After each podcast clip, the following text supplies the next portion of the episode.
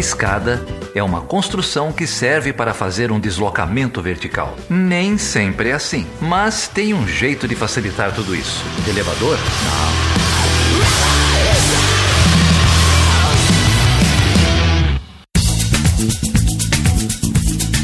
Seja bem-vindo e seja bem-vinda a mais uma edição do Chutando a Escada. O meu nome é Felipe Mendonça. E eu sou Geraldo Zaran. E aí, Geraldo, hoje a gente vai falar com quem, cara? Hoje a gente vai falar com o professor Jorge Romano, professor de Relações Internacionais e Economia da UFBC, Universidade Federal do ABC, e um dos autores aí de um, um documento chamado O Brasil que o Povo Quer, uma plataforma coordenada pela Fundação Perseu Abramo para dar subsídios né, para dar fundamentos uh, para as plataformas do, do PT e do programa de política externa do PT. É isso aí. O documento a gente vai deixar na íntegra aí no post.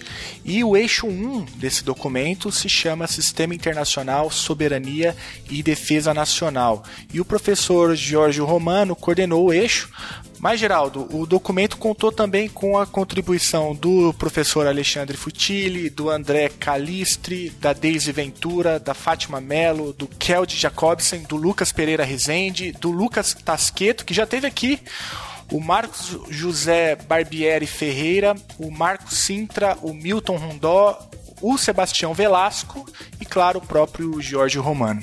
Sebastião Velasco que está encomendado, né? Vamos conversar. Tá. Precisa, né? É isso aí. Então, no nosso nosso mutirão aqui do segundo turno, vamos falar da agenda de política externa do PT. No primeiro turno a gente já tinha é, falado da agenda de política externa do PSOL, entrevistamos o professor Mangabeira Unga, que tinha ali um vínculo com o PDT. E agora falamos com o professor Jorge Romano sobre um projeto de política externa do PT aí, não só dessa eleição, mas de médio e longo prazo. Exatamente. Esse documento que a gente acabou de citar foi uma das referências muito importantes para o programa de governo do Haddad, que já tem logo no capítulo 1 a subseção chamada Soberania Nacional e Política Externa Altiva e Ativa. É isso aí. Então, vocês já sabem, a gente está aí nessa pegada. É, se quiser falar com a gente, pode mandar um e-mail para perguntas.chutanescada.com.br, tem lá o site chutanescada.com.br, estamos no Instagram, no Facebook, no Twitter, sempre como Chutando a Escada, e tem lá o nosso grupo do Telegram, o t.me barra chutando a escada. É isso aí, a gente tem recebido muitos recados, infelizmente não tem dado tempo de ler aqui no ar, mas a gente está lendo tudo, obrigado pessoal. E se você puder contribuir também é, compartilhando esse episódio ou avaliando Chutando Escada no seu agregador de podcast preferido, você ajuda bastante o nosso trabalho por aqui. E financeiramente temos aí o, o apoio voluntário, esse grande mutirão aí pela política internacional na podosfera. Você pode contribuir lá no picpay.me barra chutando a escada. Ô Geraldo, e no último episódio, ou no penúltimo episódio, a gente citou aqui uma, uma parceria com uma editora, não foi isso? Isso, isso. Foi com a Autonomia Literária, que publicou o livro aí, Economia do Conhecimento, do professor Mangabeira Unger, e eles deram um cupom de desconto aí pro pessoal do Chutando a Escada, né? Uhum, é só você entrar lá no site da Autonomia Literária e digitar lá no cupom de desconto chutando a escada. Você ganha automaticamente 20% de desconto na compra de qualquer livro. Isso, em todo o catálogo até o fim do mês de outubro. É isso aí. Então tá valendo, pessoal. Aproveitem. Ah, deixa eu aproveitar aqui e divulgar. Então a gente não divulgou aquele dia o podcast da Autonomia Literária que eles estão produzindo lá com o pessoal da Central 3, que é o Zona Autônoma Literária. Tá já no segundo episódio. É, o primeiro foi sobre a estratégia de publicação das editoras independentes. É, e agora um, um, episódio que saiu agora em, em, outubro sobre austeridade, o ressurgimento do fascismo no Brasil, enfim, estamos aí na, na mesma pegada. Mandar um abraço pro Cauê, pro pessoal lá da Autonomia Literária. É isso aí, Cauê. O Geraldo, a gente também está divulgando parte do nosso conteúdo por WhatsApp. Se você tem interesse em receber o de Trivela, o nosso editorial para poder compartilhar com seus contatos no WhatsApp, com aquele público que não conhece podcast, que tem dificuldade de instalar o aplicativo, de assinar o feed. Se você quer compartilhar por WhatsApp, é, basta você enviar seu número é, ou pelo Facebook, ou por mensagem direta no Twitter, ou por e-mail que a gente te manda todo o conteúdo. Ah, Geraldo, já que você citou um podcast aí da autonomia literária, tem alguns outros podcasts que estão na mesma pegada que a gente aí, né? Na, então queria citar aqui o podcast do Teologia de Boteco, do Cristiano Barba, o NBW, lá do Ulisses, do André e do Barata, o lado B do Rio, que tem feito um trabalho bem interessante também, de discussão de conjuntura. O Vira Casacas, dos nossos amigos Felipe Abal e Gabriel Divan. O Foro de Teresina, que fazem um trabalho interessantíssimo. E tantos outros, a gente vai dando outras indicações nos próximos episódios. Então é isso aí, vamos lá ouvir o professor Jorge? Vamos lá então, com vocês, professor Jorge Romano, falando sobre o Brasil que o povo quer.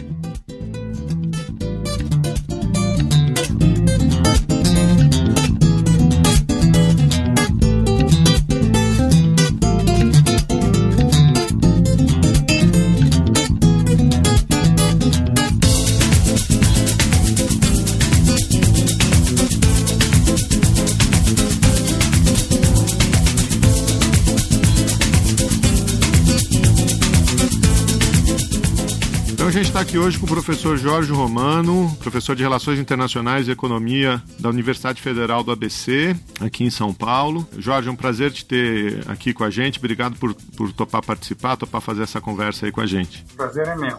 O Jorge estava explicando para a gente aqui é, agora há pouco que é, ele foi um dos coordenadores uh, de um projeto da, da Fundação Perseu Abramo, que vai sair uh, como livro, que é o Brasil que o Povo Quer é, e que ele coordenou nesse projeto a parte de relações internacionais, de política internacional.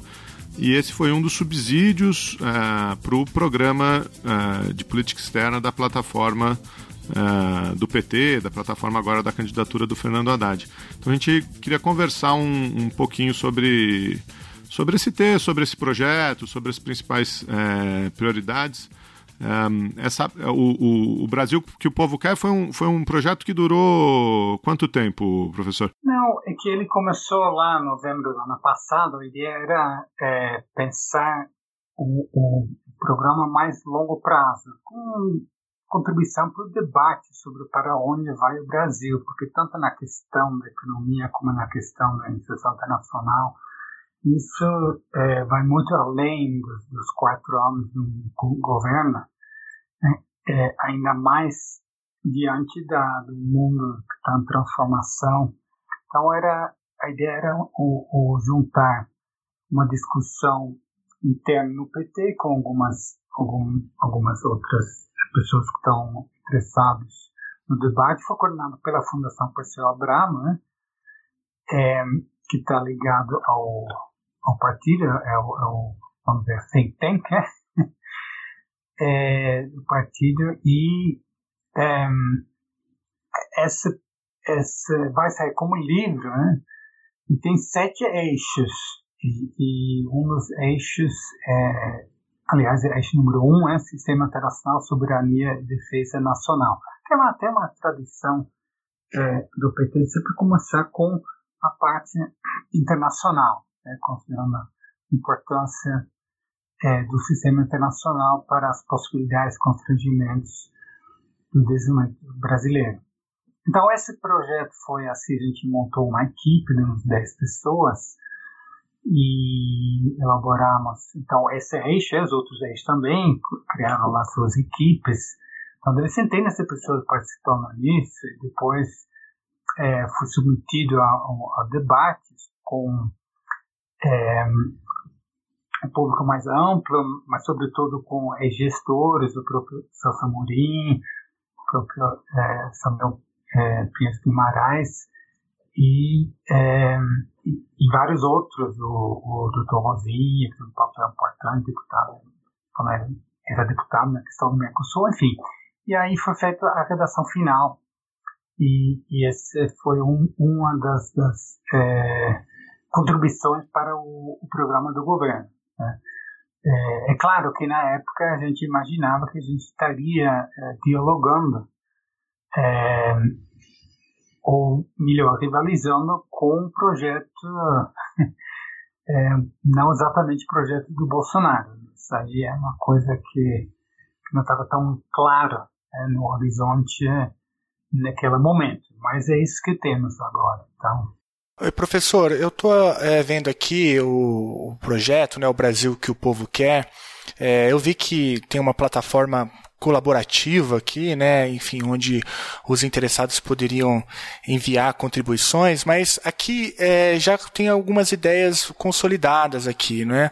pelo menos nessa plataforma que eu, que eu abri, que é o Brasil que o povo quer.org.br. Primeiro parte-se do, da ideia né, da política ativa e altiva dos governos Lula, é, que teve um impacto na projeção internacional do Brasil, depois passa pelo conceito de soft power, depois pela reforma das organizações internacionais, como a ONU, o Conselho de Segurança, o Fundo Monetário Internacional e até mesmo a OMC, e depois é, concentra na ideia né, da, das relações Sul-Sul. Eu estou dizendo isso porque é, eu queria te perguntar justamente isso, né? Quais são os eixos principais é, norteadores da política externa brasileira, é, o que deveriam ser, né, os eixos da política externa brasileira dentro desse projeto que o senhor ajudou a coordenar, o Brasil que o povo quer? Daria para fazer um panorama assim dos principais eixos?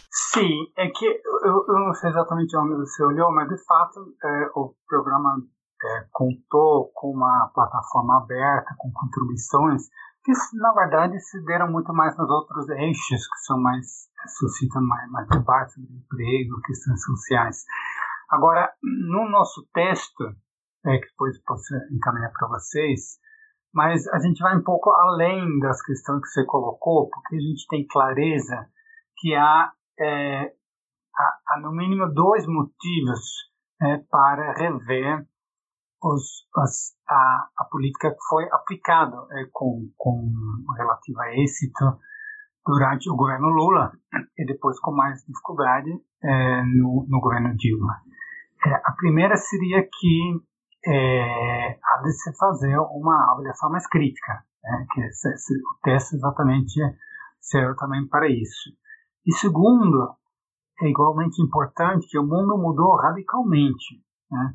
A, a partir da, do impacto da, da crise de 2009-2010, você tem um, um da, da, disputa pela, pela hegemonia, você tem, tem uma busca por parte dos Estados Unidos uma, uma nova forma de, de, de, coordenar, organizar a sua hegemonia, que o trumpismo é, é a, é a expressão disso, é muito, muito mais que a causa, e do outro lado você tem é, a China e, vamos dizer, a Ásia, a própria Índia também, é, que está claramente aí aumentando o seu, seu peso.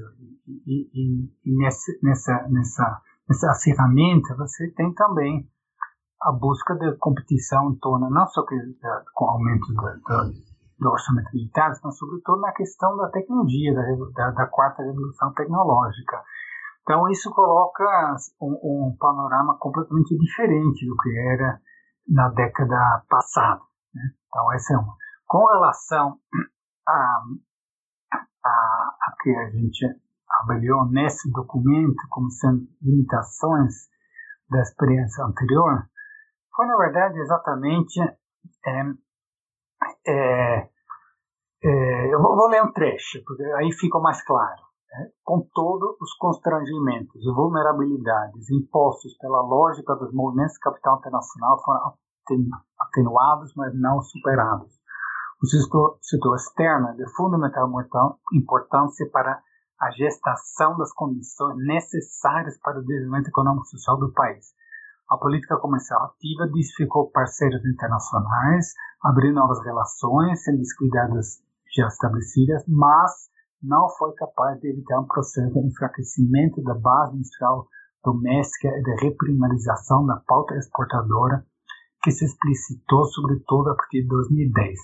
Ou seja, não dá para falar em defesa da soberania nacional se não houver uma capacidade industrial tecnológica no país. Né? Ou, ou você, na verdade, olhando com um pouco de distância, é você vê que você teve uma política é, ativa, ativa, mas no campo da política externa, é, num, num, vamos dizer, é, estreita. Né? Hoje em dia, com as relações internacionais, é, econômicas, com, com depois a, intensificação da, da, globalização, das relações internacionais, econômicas e tudo, é, você não pode ter, de um lado, né, uma política clara de defesa da soberania, como foi a política brasileira, e do outro lado, é, uma, uma política é, internacional econômica de, de, uma abertura restrita da conta de capital, descuido do, do, do câmbio, é, e que faz com que e, e, e uma abertura para, para os investimentos externos diretos sem, um, sem uma política clara, né, que faz com que você, é, é, com exceção de alguns é, setores específicos, como foi o caso da pressão, aí sim você teve uma tentativa de uma certa é, unificação das, das, várias políticas, é, mas é, se, se, a, a, política macroeconômica, a política é, industrial a, tecnológica, a política, a política externa, eles têm que estar em sintonia. Né? E isso com certeza, é, isso com certeza faltou. Né? Então, é, essa é uma coisa que a gente coloca aqui no texto em discussão como desafio né? para olhar para a realidade as relações internacionais muito além do Itamaraty, muito além do que, é, enfim, a academia considerada política externa brasileira. Né? É, só assim, quando a gente olha, faz a crítica à, é, à política do, do FHC, vocês lembram que lá atrás falava né, como símbolo né, da, da, de uma certa submissão que, que, que teria havido à, à política dos Estados Unidos, a ALCA, etc. E aí você teve o episódio do ministro Celso que tirou o sapato, você lembra desse episódio? Mas, na verdade, é, o, que, o que realmente é, deveria ser considerado símbolo da submissão ao capitalismo dominado pelos, pelo norte-americano, pelos, Estados Unidos, e que enfraquece essa soberania nacional, foi a abertura da contra-capital. Né? Então, quando você submete a economia à volatilidade dos fluxos financeiros, né? quando você não tem controle de capitais, né? quando você tem, ou Controle capital é uma palavra, é, enfim, um pouco feia, né? O FMI inventou é, gerenciamento da conta capital, que é mais bonito. Inglês, Managing the Capital Account, porque eles mesmos, o próprio FMI, depois da crise de 2009, 2008, 2009, ele publicou um, um relatório muito importante, é, naquela época coordenado pelo chefe economista Blanchard, que exatamente diz é Managing the Capital Account. Da mesma forma que todos os países é, têm uma administração do câmbio, não é controle do câmbio, é a administração do câmbio. Então, é, se você ao longo dos governos, é, é, digo com uma exceção aí em 2012, uma tentativa de Dilma de, de mudar o rumo, mas de qualquer forma é, é uma atitude passivo com relação ao que estava acontecendo com o câmbio em reação aos fluxos de capitais, é, aí você tem uma política que é pouco ativa, é pouco altiva, e que, na verdade, impacta muito a inserção internacional do Brasil, que a inserção internacional do Brasil, é, é ele é, é, é, a gente pode analisar ele a partir do processo de reprimarização, né, da perda de capacidade inicial tecnológica, novamente com a exceção do pré-sal, que eu acho que a, a legislação é, que o Lula aprovou, aliás, foi a última legislação que ele aprovou, né, no finalzinho de dezembro de 2010, né, passou no, no Congresso em meados de 2010, antes das eleições, ele sancionou, último, últimas leis que ele sancionou, foi exatamente novo marco regulatório do pré-sal, aí você, se você tinha lá uma certa é, sintonia clara né, com é, a política industrial tecnológica, a política de correlação de investimentos externos diretos, mas mesmo aí você pode ver que em seguida é, você começa a ter políticas anti-inflacionárias, eu não talvez estou ficando um pouco técnico demais, mas de qualquer forma, durante o governo Dilma, você teve lá é a esquizofrenia total, você teve, de um lado, continuidade, aposta no controle local, na, na, utilizar essa riqueza pré-sal para fortalecer a capacidade inicial tecnológica do Brasil. É, mas, do outro lado, você teve lá é, o congelamento dos preços por um tempo longo demais, é, que enfraqueceu a capacidade da, da Petrobras depois reagir é, a, a, a onda que veio a partir de 2014 com a queda do preço do petróleo. Enfim, são detalhes, mas o que quero enfatizar que a gente precisa, quando a gente fala da inserção internacional no Brasil, a gente precisa superar essa ideia é que estamos só falando da, ações diplomáticas né, na, na, ONU ou, ou das articulações. A própria articulação na América Latina é, é óbvio que, que o Brasil, para se posicionar nesse mundo de transformação, ele tem muito mais peso, se ele consegue realmente liderar, articular-se com a, a, a, América do Sul. Ele é um líder natural é, da América do Sul. E, e, a América do Sul tem o Pacífico e, e o Atlântico. Né? Então, o Brasil faz todo sentido é, é, enxergar como o Marco Aurélio Garcia sempre enfatizou a ideia de um polo sul-americano é, que poderia se colocar como tal é, na disputa e na projeção internacional.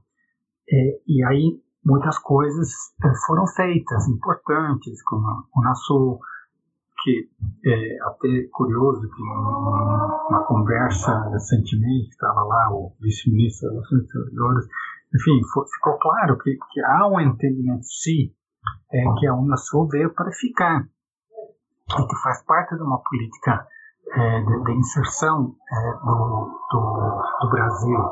Mas se a gente analisa depois é, o, que a gente conseguiu avançar concretamente na, na, na formação de é, cadeias regionais de valor, avançar é, na, na, questão da, da, da, integração da infraestrutura, ou mesmo a energética, né, isso foi, foi muito pouco. Né? Então a gente precisa avaliar por que a gente não conseguiu é, avançar quando tinha vontade política, é, quando você tinha governos que aparentemente estavam é, é, é, sintonizado é, e, e, e, isso tudo precisa ser levado em conta quando a gente pensa em retomar desse processo, né? que vamos ver, se Deus quiser, em breve, se em qualquer momento, de qualquer forma, são os desafios do Brasil. Né?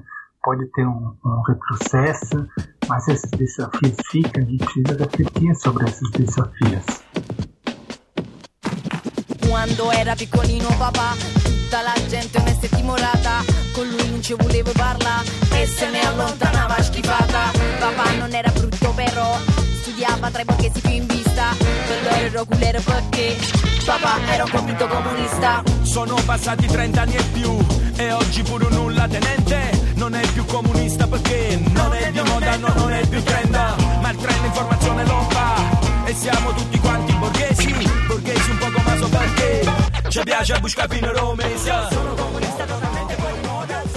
O Brasil ao longo é, desse período todo, no final da, da, da década passada, foi um dos grandes receptores dos investimentos externos diretos, são os investimentos das empresas multinacionais, que na verdade são muito mais importantes para a integração econômica internacional que os próprios fluxos comerciais. Fala muito em comércio, comércio, quem organiza o comércio são as empresas multinacionais, quem, quem, quem faz a contração, quem são os atores da concentração do capital, os grandes investimentos, em pesquisa e desenvolvimento são as empresas internacionais. E por incrível que pareça, é, mesmo nos anos do governo Dilma, mesmo nos anos mais difíceis, o Brasil era, o, o, na média, é, se você pega 2010, a, a, ao ano passado, o Brasil está entre os cinco maiores receptores de investimentos externos diretos. Por que isso? Porque tem, porque tem as questões do curto prazo, né, que são dramáticos para o Brasil, mas para o capital, é, eles são passageiros. O que tem é, de médio e longo prazo são riquezas e tem, bem ou mal, um mercado consumidor grande. Né? e, e, bem ou mal, olhando para o mundo, comparando com o mundo, né, uma certa estabilidade. Não tem é, fronteiras do Brasil em, em disputa, né, não tem é, risco iminente de guerras, né, e, e, por mais que a gente está sofrendo nesse momento, não tem perspectiva exatamente de uma guerra civil. Então, o, o, isso tudo, é, as questões das, dos recursos energéticos, os recursos minerais, a questão ambiental. Uh, o Brasil é um país é, que, que teria, então, uma possibilidade de negociar esses, esses investimentos. Né? Veja, é, o, o, às vezes fala Brasil fechado. O Brasil não é fechado, é, nunca foi fechado esses capitais. Pelo contrário, o Brasil foi aberto demais aos fluxos financeiros, foi refém dos fluxos financeiros.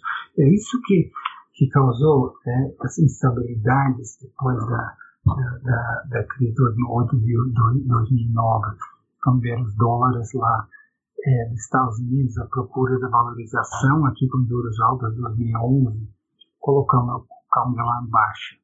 E voltando às empresas multinacionais, é, eles não estamos mais numa situação como era no início da década de 90, que depois da crise da dívida, quando todo mundo. Aí sim as, o, o, capital estava com dúvidas com relação ao Brasil, mas resolvida a questão da, da dívida, renegociada a questão da dívida externa em 94 e depois a, a estabilização com o plano real, houve um fluxo muito grande. No início, evidentemente, você tinha que é, abrir né, e, e, até foram vendidos ativos a preços baixos Minas, etc., com a desculpa que você precisava convencer o capital a entrar.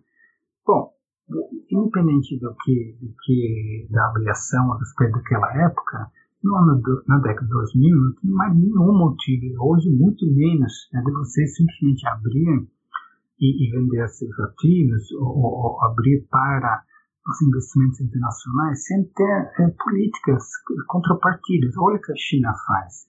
A China, como abriu em 78, 79, óbvio, depois de tanto tempo ter ficado é, isolado do capitalismo internacional, eles tinham que abrir no sentido de é, é colocar lá zonas de exportação, de exportação e, as empresas basicamente poderiam fazer o que, que quiser. Mas depois, se você vai hoje, uma empresa para investir na China, ele é obrigado a fazer transferência tecnológica, co colaborar com empresas nacionais. Tem setores onde eles não podem entrar, tem outros setores onde eles são estimulados. É o mundo inteiro. O próprio Estados Unidos, é, a Alemanha não é diferente. Eles acompanham, eles querem direcionar esses fluxos internacionais. E Brasil, é, ele, é, ele, ele perdeu nesses anos é, últimos 10, 15 anos, essa oportunidade de, é, de negociar com essas empresas multinacionais e direcionar. É, por exemplo, se, se, se você tem é, novamente é com, com, com teve exceções a questão do petróleo é claro é, foi colocado bom se você quer aproveitar dessa riqueza tem que vir aqui também com pesquisa e desenvolvimento que de fato houve é, naquele momento é, no fundão os grandes players da, da tecnologia é, do, do, petróleo, né, Halliburton da vida, eles se instalaram né, no Brasil. É, e, e, você tinha a Petrobras é, que estava liderando esse processo e, portanto, se aproveitando dessa, dessa capacidade. Mas nos outros setores você não, não, não, não teve isso. E, e, claro, no governo Temer aí piorou muito, né, porque virou uma liquidação geral do Brasil. Né? A política é, econômica quase se resumiu a se vender o máximo possível de ativos e abrir mão de qualquer possibilidade de, de, de você construir uma capacidade industrial e tecnológica é, no país. E o Brasil não é um país pequeno, né? o Brasil é um país muito grande, as riquezas são grandes, o mercado consumidor é grande, e portanto é, a gente tem que sair dessa, dessa agenda que estava sendo colocado é, da abertura comercial, como se fosse um Chile. Né? É, é, claro que é importante você aumentar é, as exportações, você colocar, inclusive, como uma das contrapartidas dos investimentos é, e também como contrapartidos, que é outro erro né, na questão do, do BNDES, esses subsídios do BNDES não foram, eu não considero é, negativo, pelo contrário, todos os países fazem isso. É, a China faz isso, a Alemanha faz isso, os Estados Unidos fazem isso. Tem, tem, é, só que tem que colocar as, as contrapartidas né, e, e, e, limitar os setores estratégicos. A gente olha agora para a China com é, Made in China 2025, a própria Índia lançou agora também Made in India. Você tem é, uma preocupação grande por parte dos Estados Unidos, mas esses setores selecionados pela China, então quais são os setores que o Brasil selecionou? Ele não selecionou, com exceção do, do, do petróleo. Então, essa é, seria um, um, grande desafio. Agora, é, eu confesso que agora estamos numa situação um pouco mais, mais complicada, né? com risco grande de ter um, uma, enfim, um não projeto, né? Não,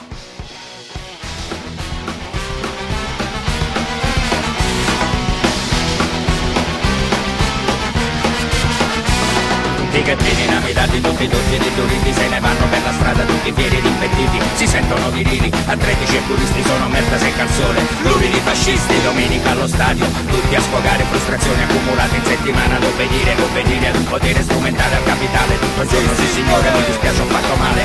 Cala la notte messi a posto le cartelle leggono i calzoni con due comode bretelle si rasano la testa l'anfibio bene in mostra coltello nella tasca ed incomincia la giostra. Drogato negro crocio comunista pervertito terrore manca bestia sadomaso travestito. È inutile nasconderti, sarai individuato E nel cuore della notte. Sarai sprancato 20 a 1 è la tua forza. Fascio e fame ti nascondi dalle spalle Ti colpisci con le lame, non da avere in faccia Non serve a niente, con la tua puzza di merda Ti distingo tra la gente. Io c'ho un rigurgito antifascista E se vedo un punto nero. C'ho un rigurgito antifascista E se vedo un punto nero. Sta a sentire verme schifoso. Estamos agora diante de um projeto para a política externa, que bem ou mal, é, então vai, vai, tentar recuperar né, a imagem do Brasil. E você vê aí uma das propostas é, do outro candidato é se retirar da, do Acordo de Paris e você tem a questão de transferir a embaixada brasileira de, de Tel Aviv a Jerusalém. Ou seja, o sujeito imagina que ele é um Trump e, e não e, e, não entende que o Brasil ele é grande, ele é um player importante, mas não somos aqui Estados Unidos. Né? Se o Brasil fizer começar a percorrer esse caminho, ele se isola completamente, ele perde o pouco que tinha é, da sua credibilidade. Vamos olhar a questão ambiental.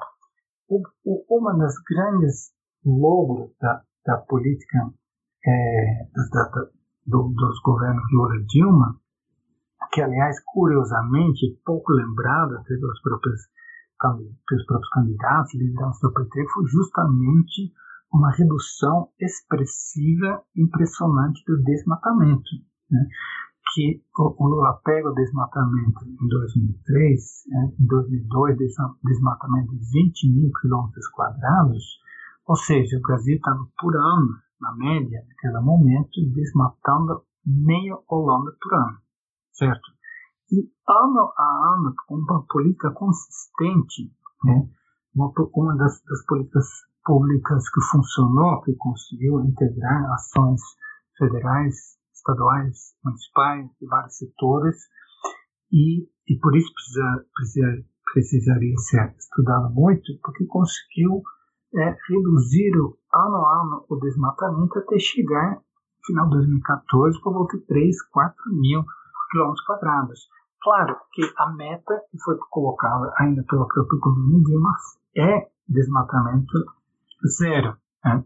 desmatamento líquido zero, mas é, a diminuição foi muito grande e isso fez com que o Brasil fosse campeão mundial em redução emissões de gás de efeito estufa, outra coisa que é pouco mencionado aqui no Brasil, mas que é, é, é, um fato que chama muita atenção no mundo, e isso fez com que o Brasil ganhe muito projeção relevância nas discussões internacionais sobre o meio ambiente e a questão da mudança climática, porque ele surge como um ator que não é, é só é, mais um país que parte dos problemas, com estatísticas das mazelas. Não, de repente ele se tornou um país que tem é parte das soluções. Né? E você vê aí, a partir de 2015, você tem aumento no de desmatamento, e, e, isso fragiliza, né? a gente acompanhou a própria Noruega, é, reduz drasticamente su, suas contribuições financeiras aos fundos da Amazônia, e, e, e o Brasil perde essa essa, essa projeção. Agora, com uma proposta maluca como se retirar da, da proposta da, do Acordo de Paris, isso agrava ainda mais. Né? É, fora que um, uma aposta na, no agronegócio selvagem, né, é, vai na contramão né, do que são as perspectivas do futuro. Seria um desses setores, por exemplo, é, do, do comparava a Made in China 2025. No caso do Brasil, é óbvio que você tem que olhar para o, o agronegócio, não tem como não olhar, porque 50% da pauta exportadora nesse momento e 25% da produção. Então, do PIB. Então, é só que você tem várias formas de olhar o futuro desse setor. Né? O Brasil poderia se colocar como meta, como, como ser líder, é ser líder não só na produção em si, mas, por exemplo, ser líder em uso é, de, é, desses agrotóxicos, pensar em, em, em, forma industrial, produzir, é, aproveitando a riqueza da, da, da, da, da biodiversidade e procurar é, alternativas agrotóxicos. É, e aí, por exemplo, atrair exatamente é, empresas multinacionais que atuam nesses setores que existem, você vai focar nisso. Né?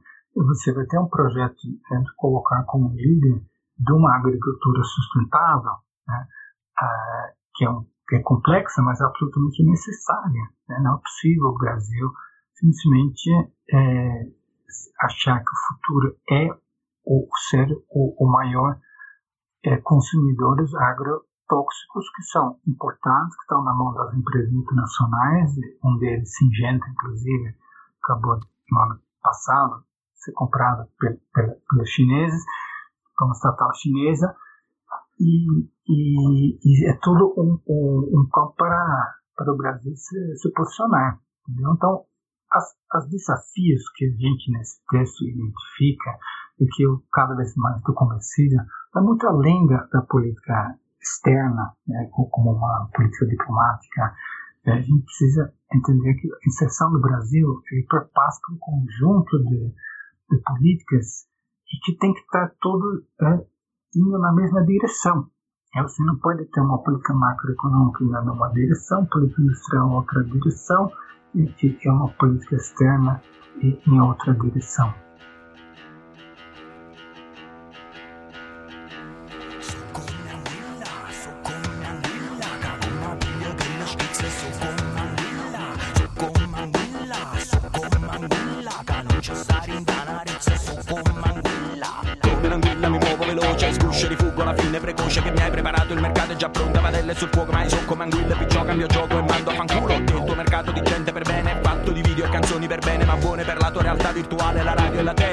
Piene di facce serene rassicuranti che van bene per tutti quanti. Mamme bambini ladri assassini gente per bene che si offende se dico bene e poi votano a Berlusconi prodi di mirare mo porto pure a Bonine e va fa mo cattiva e morte tutto quello che c'ho da dire. A torta ragione il fatto è che non so per bene. La mia faccia non è serena incompatibile col sistema che ci vuole tutti quanti allineati e sorridenti a lavorare nella grande catena di montaggio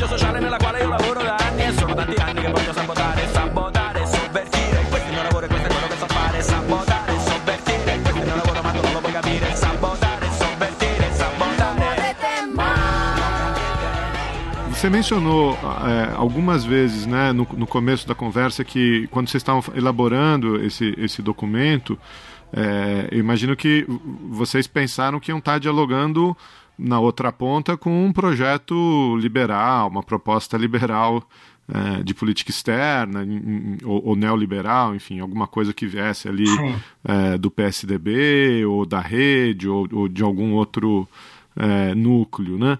É, e, e, você mencionou o Trump também, as, as mudanças que o Trump é, acabou trazendo para a política internacional, e agora vocês estão dialogando com uma coisa que você chamou aí de não projeto, ou, ou não sei nem se, se existe esse diálogo, né? É, como que você encara essa, essa situação ah, o, diferente? O, o maior né? problema é, é, o que você falou, não tem diálogo. O próprio FHC, né, entrevista, entrevista meio complicada, mas tem um trecho que, que ele fala claramente, né? No caso da relação com Fernando Haddad, tem uma porta que pode abrir, não pode abrir, aí são outros 500. Mas no caso do, do outro candidato, tem um muro, não tem diálogo, não tem, não tem nenhum acúmulo de pensar é, essas, essas ideias, porque curiosamente nem, nem, nem, nem volta a política é, externa do gás, por exemplo, não, não é nem isso. Então é, é muito, muito é, é, é, um, é um salto para, para o escuro, para não dizer salto para o caos, né? porque é, você tem misturas de, de, de, uma, uma visão muito liberal de um, de um, futuro aparentemente é, se, se as pesquisas vingarem, se não tem como reverter, mas assim apontando o ministro da Fazenda é ultraliberal, né? quer dizer, ultraliberal na economia, mas e então, seja, o modelo quase do, do Pinochet, o autoritarismo na questão da política, o liberalismo na questão econômica, que envolve exatamente é, a, é, a, a, abertura é, indiscriminada para os, para os capitais internacionais, as privatizações, é, que privatiza tudo. É, então, é, esse tipo de, de, Não tem acúmulo, não tem debate sobre isso, entendeu?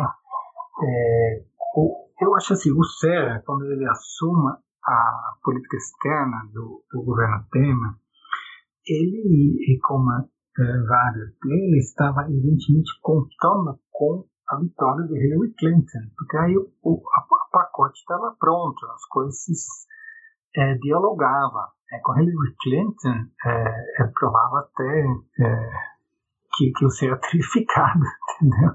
Porque faria sentido, você tem cria uma base para inventar o Alca 2.0. Eu, eu, eu acho que estaria errado, mas, mas tinha uma política né, que você poderia criticar. E, e com a vitória do Trump, essa porta se fecha e, e, e não, tem, não, tô, não teve uma política externa. Né? Se anunciou, vamos fazer negócio com os Estados Unidos, vamos entrar na OCDE, vamos fazer acordo com a União Europeia, vamos sair da África né, fechando consulados, embaixadas. Bom, você faz agora o balanço, não fechou nada na África, o ministro das Relações Exteriores acabou, faz algumas semanas atrás, numa segunda-feira, na Folha publicou um artigo exatamente é, reafirmando essa política da África, é, que ele poderia até ter falado que então o Lula estava certo, né? e, e você não entrou na OCDE porque você, não, você precisa de dois para, para, para o tango, né? E, e lá nos Estados Unidos já é outra, a música é outra.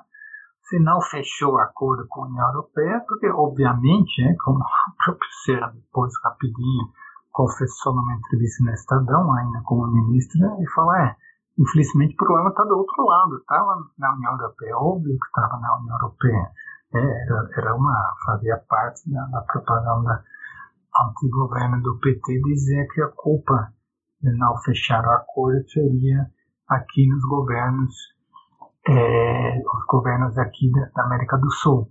É, há muitos interesses específicos por parte da, da União Europeia e, é, e, e, até para esse governo Temer uma abertura unilateral é, no campo da indústria ia um pouco longe demais. Então não se fechou o acordo. Né? É, e não teve muita coisa no seu lugar. Né? As políticas, o BRICS, por exemplo, é, é uma questão, abriu uma porta enorme. Né? Essa projeção que o Brasil é, conquista, aí sim a Dilma fez uma política importante, porque foi no governo dela, aqui em 2014, os BRICS deram esse salto de qualidade. Né? No primeiro momento, o BRICS serviu para articular os interesses dos é, países da renda média é, no G20 é, para repensar a superação da crise de 2008 2009 e, e ampliar o, o, a presença é, desses países, é, substituindo o G7 pelo G20. Então, isso foi tudo articulado pelo BRICS, um papel muito importante. Né? Só que é, depois, chegando em 2013, os mercados têm que fazer um salto de qualidade. Esse salto de qualidade foi feito na presidência do Brasil é, com o Banco do BRICS, né, que, que, que, é, representa um, uma novidade. E agora, é, o ano que vem, por incrível que pareça, né, mas o ano que vem o Brasil vai estar na presidência dos BRICS, vai estar na presidência do Mercosul e na presidência do Unasul. Então, assim, eu consigo imaginar que o candidato Haddad vai fazer, mas eu não consigo minimamente imaginar que o outro candidato vai fazer, já que se ele sabe é, que tem esse, esse, essas tarefas esperando. Né? E, e, é uma forma de você, é muito importante você pacificar a relação na Venezuela. É, o governo Temer já pecou demais é, em, em, em, criar um clima que, que, não ajudou para, para o diálogo, a pacificação. É, é uma questão a ser superada, o, o Unasul tem que ter um papel nisso, né? o Mercosul, é, é, é, esse diálogo com a Aliança Pacífica está certo, né? isso, isso, isso, na verdade já estava acontecendo no governo Dilma, foi dando continuidade, como foi dando a continuidade a várias iniciativas que, que o governo Dilma tomou no final, com acordos, é, novos tipos de acordos com o Peru, com, enfim, com o México e tudo, e, e essa caminha é que está aberta. Né? É, no caso dos BRICS, é, o, caberia a uma presidência do Brasil dar um salto de qualidade, né? É mais um passo, né? além do Banco dos BRICS, né? que agora vai, no ano que vem, vai se abrir os escritórios do Banco do BRICS em São Paulo e Brasília, né? até agora é, operou através do BNDES, agora vai funcionar diretamente, e é, e cabe na presidência, no caso, a presidência do Brasil, inclusive, é, não só organizar a cúpula, que então vai ser provavelmente lá em novembro do ano que vem, considerando o calendário agora todo, é, mas também é, pautar qual é o tema, e que, que, que, onde o BRICS vai, vai atacar agora. E a questão fundamental que está colocada no mundo é a questão da tecnologia, é a questão é, tecnologia para sustentabilidade, tecnologia. É, é, é essa, essa disputa. Né? O, o, Trump está disputando com, com a China a questão tecnológica. Né?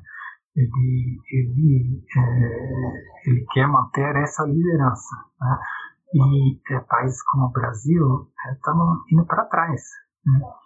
Ou porque não tinha uma política clara de desenvolvimento tecnológico é, você precisa de políticas industriais para ter políticas tecnológicas.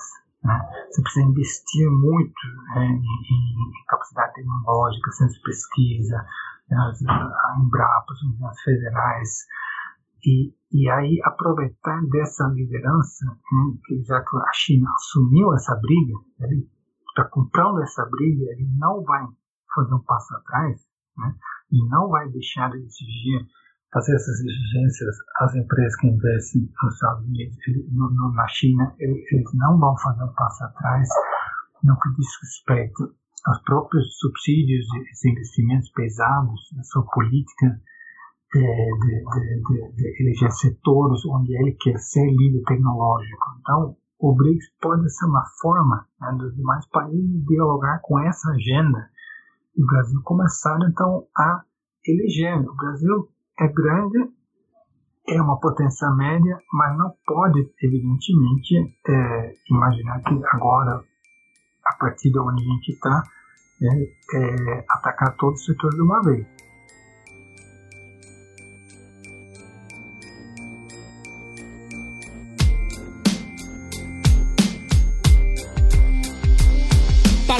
Amaro, sei un palazzinaro baro. Per tutto il male fatto a Roma adesso paghi caro. Al funerale del tuo centro commerciale è bellissimo vedere il nostro lago naturale Scava, scava, scava, nella notte brava hai trovato l'acqua bulicante, 10.000 piante, l'acqua con le bollicine che non ha mai fine, scorre sotto le colline come queste rime. Scava, scava, scava e non se l'aspettava, un lago naturale d'acqua minerale, un miracolo nella metropoli meravigliosa. Lì c'era una fabbrica di finta seta, la viscosa, c'era il capitalismo, un'area gigantesca, ci lavoravano le madri, padri, ogni scolaresca, ognuno che pensava Morte tua, vita poi mia. fallito, hanno tramato ed è arrivato Il lago della E snia. a me viene da piangere per tutte le magagne, per questo lago che non ha intorno le montagne. Non è il Turano, il lago di Bolsena, ha intorno 100.000 macchine, ognuna dentro il suo In problema. mezzo ai mostri di cemento, stacco amo rifletterci. Agora, você abrir mão para você, você, você vender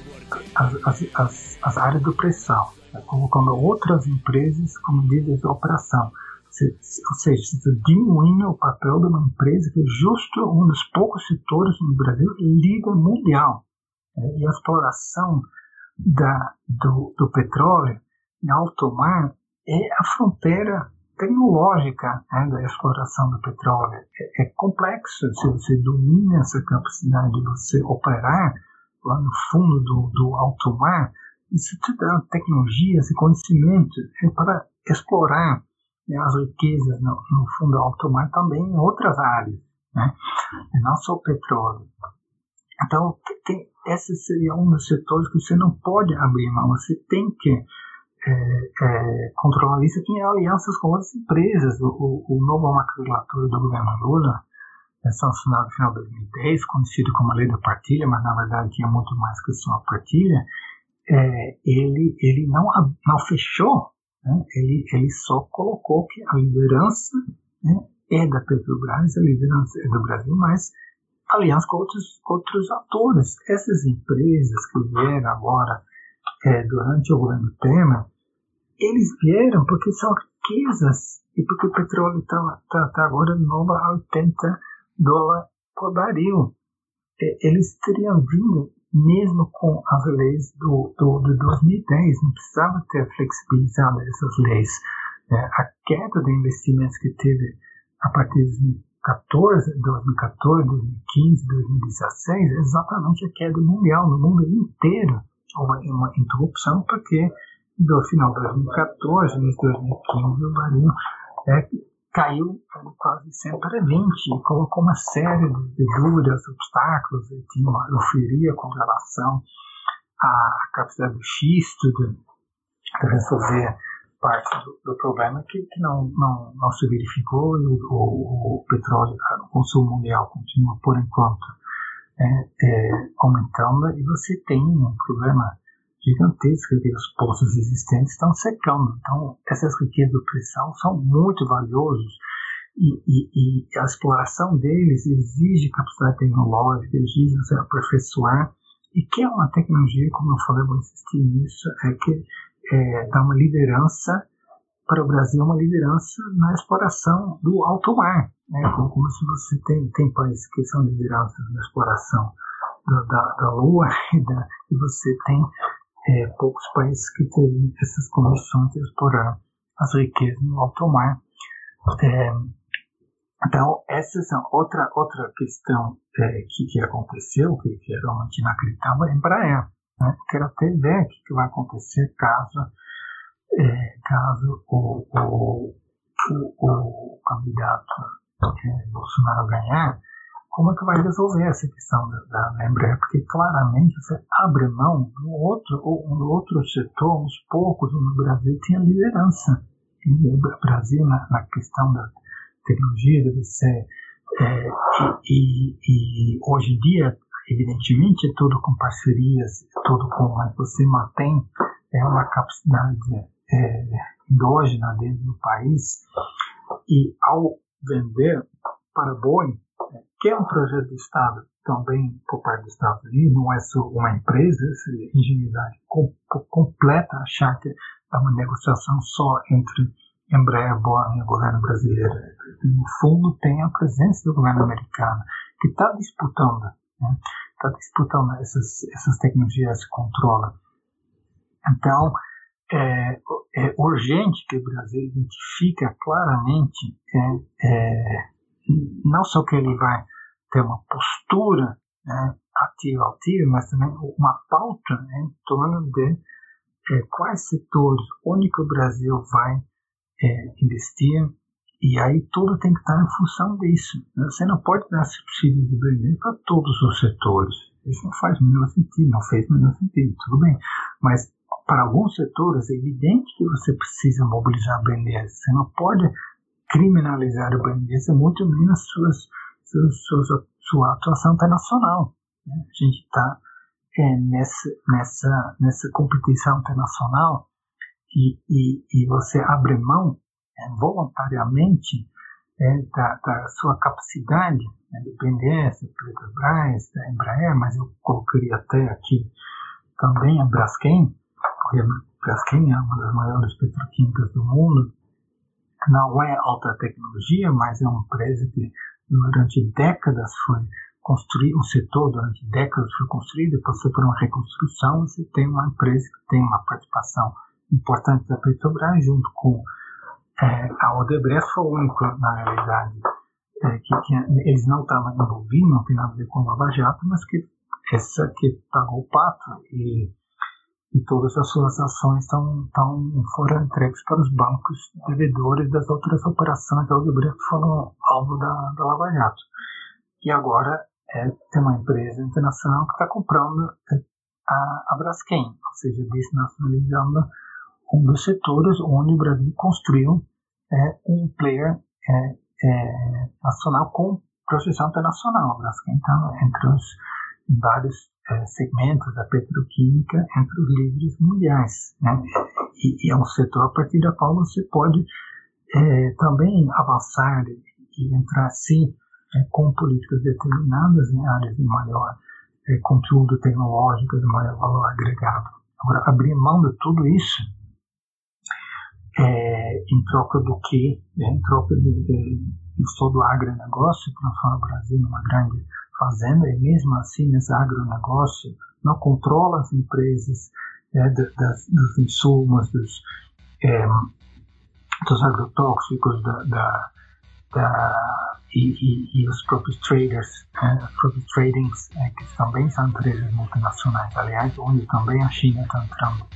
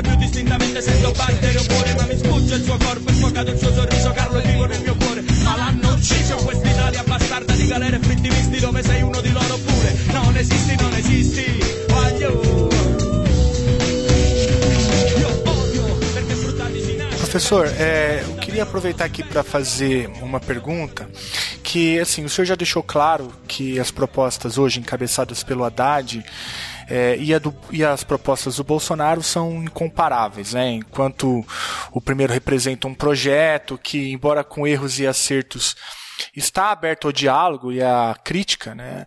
O segundo, o projeto do Inominável, é um projeto reacionário e é totalmente avesso ao diálogo. A gente está vendo isso é, de maneira muito clara nesse, nesse, nessa conjuntura. Não, não se trata então de um projeto conservador tão somente, né?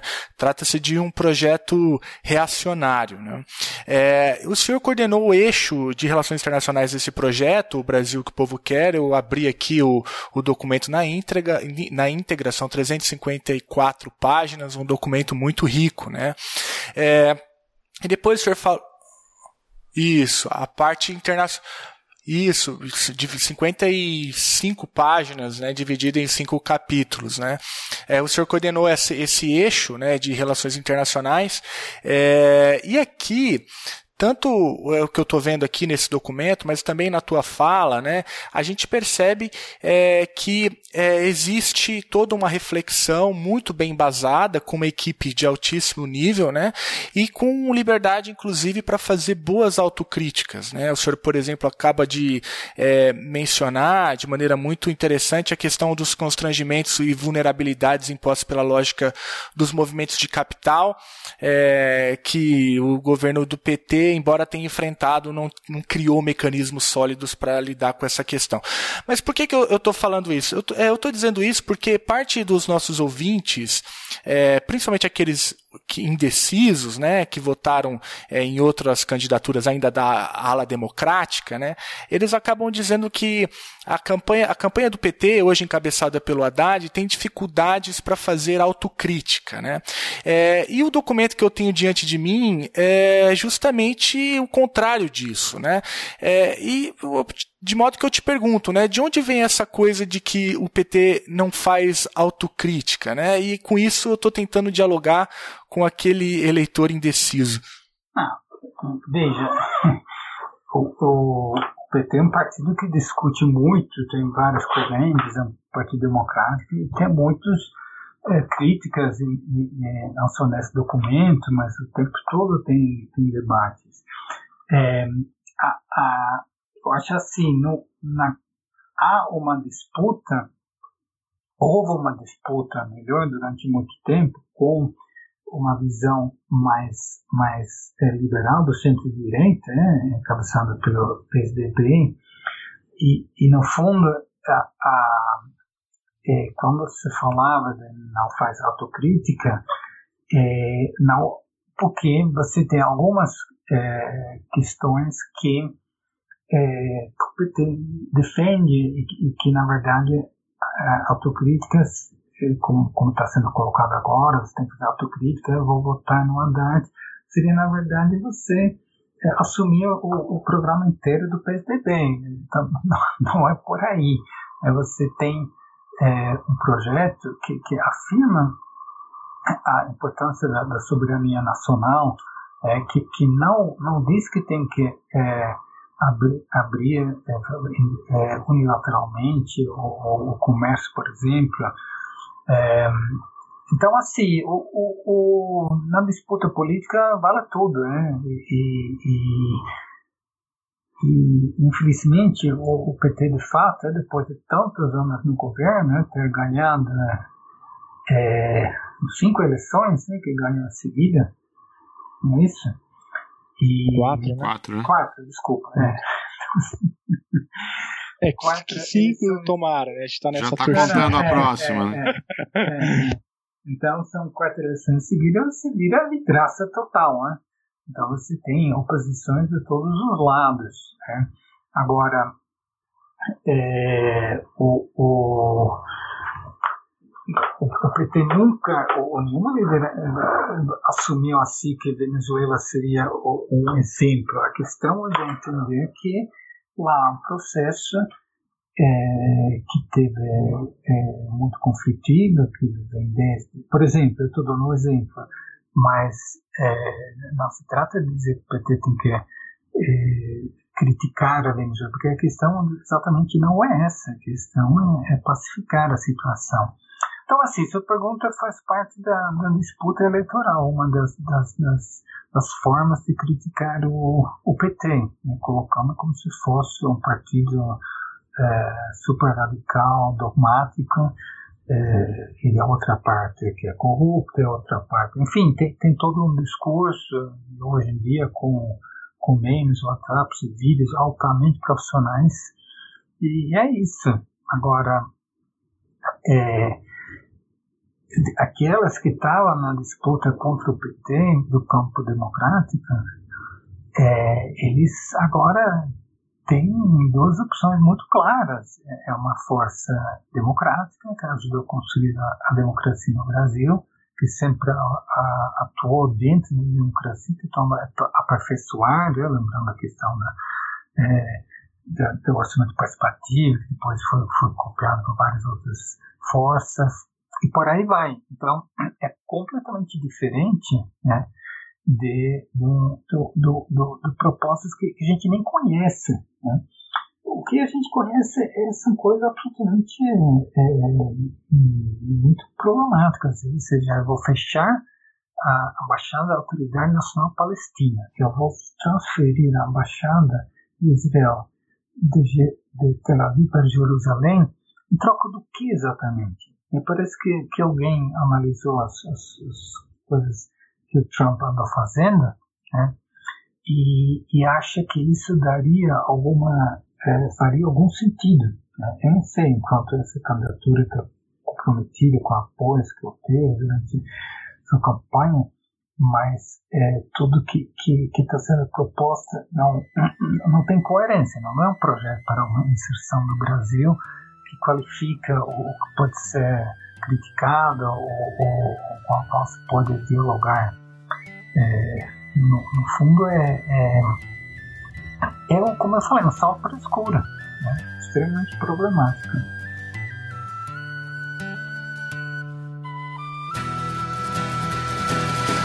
Una mattina mi sto svegliato. Oh bella ciao, bella ciao, bella ciao, ciao, ciao. Mi sto svegliato e ho trovato l'invasore. Oh partigiano, portami via. Oh bella ciao, bella ciao, bella ciao, ciao, ciao. Partigiano, portami via.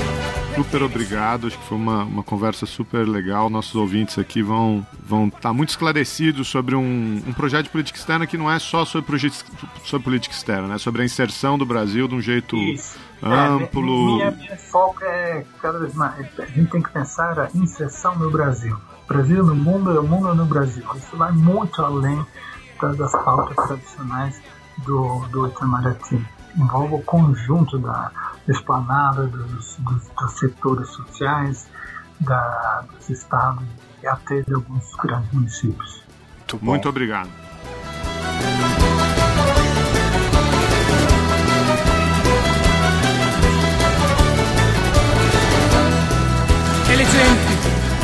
Passeranno, oh bella ciao, bella ciao, bella ciao, ciao, ciao, e le genti che passeranno e mi diranno che bel fiore, e questo è il fiore del partigiano. Oh bella ciao, bella ciao, bella ciao, ciao, ciao, e questo è il fiore del partigiano, è morto per la libertà. E questo è il fiore del partigiano, è morto per la libertà.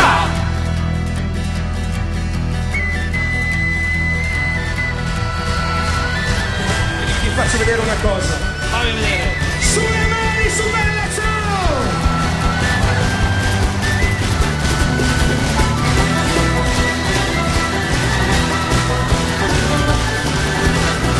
Siete bellissimi! Siete bellissimi!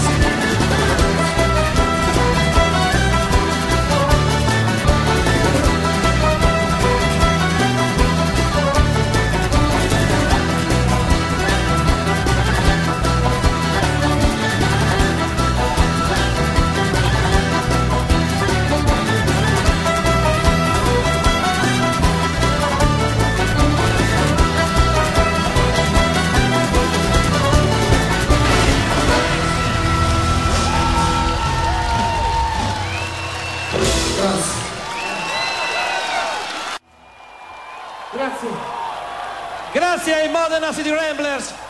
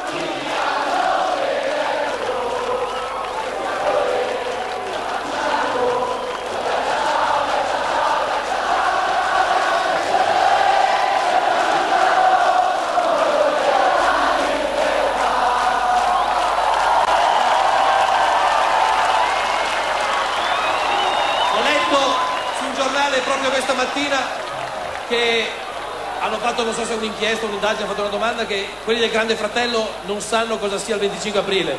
Questa è la nostra risposta. Grazie.